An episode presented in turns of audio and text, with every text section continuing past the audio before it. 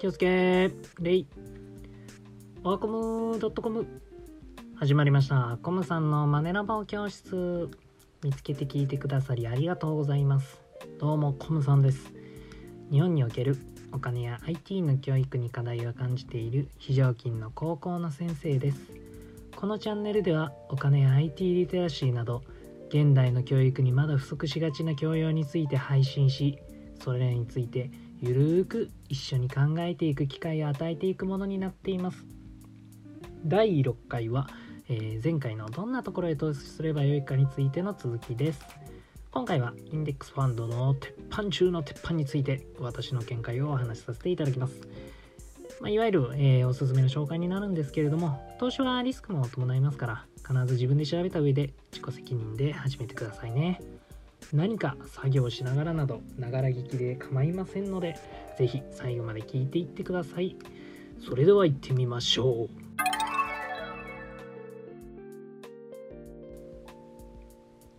さて今回のテーマは初心者の投資先はこちら。その2です。えーで前回私が購入している全世界株式インデックスファンドについてのお話でした。で今回はもう一つ。初心者へのおすすめを紹介しようと思います。もうこれは鉄板中の鉄板です。多分これを聞いている皆さんはもうご存知かもしれません。なので、まあ、私の見解も、えー少し含めた上で、まあ、学びになっていただければと思います。で、えー冒頭でも申しましたが投資はリスクを伴います。なので必ず自分で調べた上で納得の上自己責任で始めてください。はい。前置きが長くなりましたが結論を言います。もう一つおすすめの鉄板インデックスファンドとは？S&P500 に連動したインデックスファンドです。はい。もうインデックスファンドといえばねこいつが鉄板です。あの初めて聞く人には、えちゃんと説明します。あの S&P500 っていうのはアメリカ、まあ、米国ですね。アメリカの時価総額の大きい主要500社の株価をもとに算出された株価指数になります。まあ要はあの、まあ、経済においてこう最強の国であるアメリカの中でもえりすぎえる 失礼しました。えりすぐりの企業で、えー構成されている、まあ、ファンドになるわけなんですよね。あのまあ代表的なのはいわゆるあの GAFAM って呼ばれる企業たちですね。Google、Apple、Facebook、Amazon、Microsoft などなど。まあ多分皆さんが聞いたことあるアメリカの企業のほとんどがここに組み込まれています。まあもう GAFAM が入ってる時点でねもう最強すぎるんですよね。はい。でまあこの S&P500 の次は強みについてお話ししますけれどもまずねあのアメリカ株なんですけれどもこれ歴史的に振り返っても現在までもう右肩上がりを続けているんですね。あもちろんあの短期的には下がってる時はありますよ。で、まあ、ただ長期的に見たらずっとこうグラフをざっくり見るともう本当に右に上がってるように見えるような感じなので、まあ、今後も上がる可能性は十分あるかと。でまたこの裏付けがですねあのアメリカは先進国の中でもかなりハイペースで人口が増えている国だそうです、まあ、なので生産者の人口が増えるということですよね。であとまあ企業がシンプルに、まあ、優秀ですよね。さっき聞いた、まあ、GAFAM に加えて最近だとこう Uber とか A& B かな。Airb って呼ばれるやつとか。まあもう本当にね優秀な企業が集まってますしまあそのハイテク株も多いわけですよね。まあこれからねもう絶対 IT とかそのテクノロジーはもう必要になっていくというかもう本当に世界にどんどん普及していっていくものなので、まあ、もう伸びる要素がたくさんあるっていうことですね。で、もう一つ SP500 の、えー強みは、まあ、これまでの利回りがね、えー平均がまあ7%っていう結果が出ています。まあ、これが成果ですよね。これ年の利回りですね。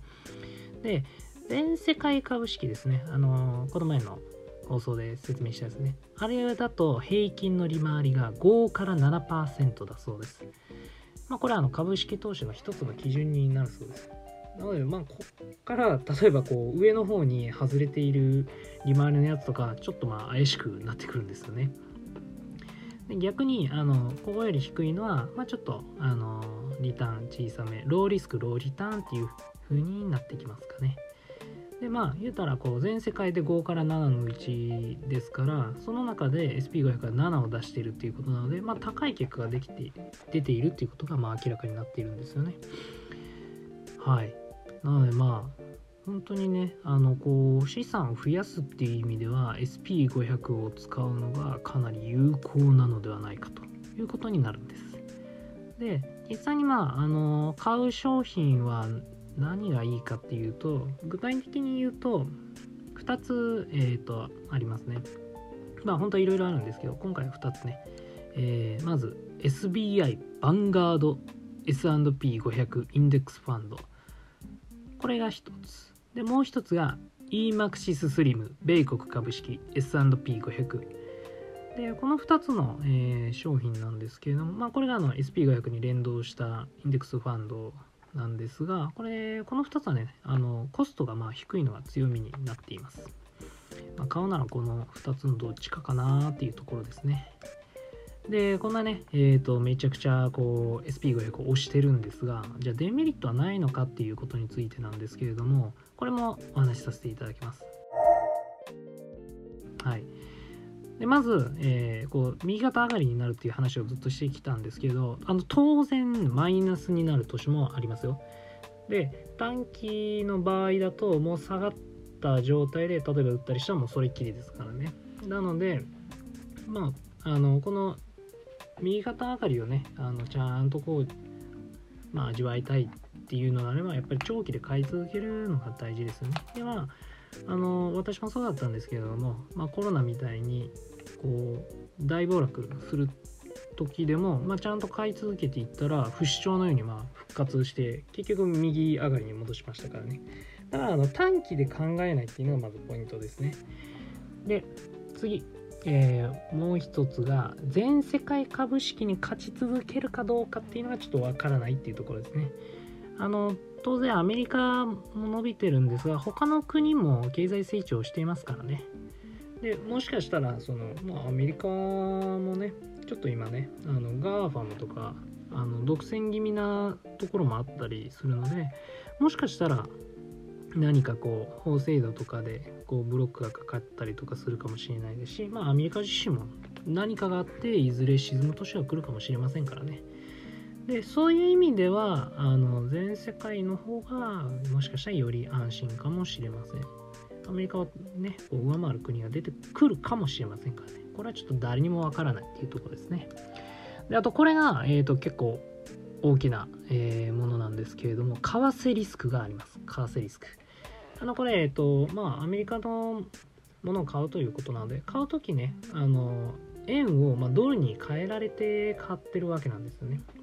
で、逆にこう、あ、じゃあ、売ろうかなっていう時は、そのドルを円に戻すっていうことを必ずしてます。で、まあ、あの、円とドルの価値って、まあ、常に変動してますよね。で、このまあ円とドルを交換するときにもしかしたらそこであのダメージがあることがまあ、あるかもしれないっていうところですね。まあ、これはね、ちょっと我々日本人がね、日本にいる以上、まあ、絶対抱えるリスクですからね。なので、まあ、こういったものがデメリットになってきますかね。なので、まあ、圧倒的にこう強いファンドなんですけれども、まあ、このような資格も当然あります。で、まあ、あの米国ね、こう一点集中で思考停止をするっていうのは私はお勧めはしません。ちょっとそれは危険だと思います。なのでこうたまにねこう購入したもの、まあ、ポートフォリオとかを見直すのが大事なのではないかと思います。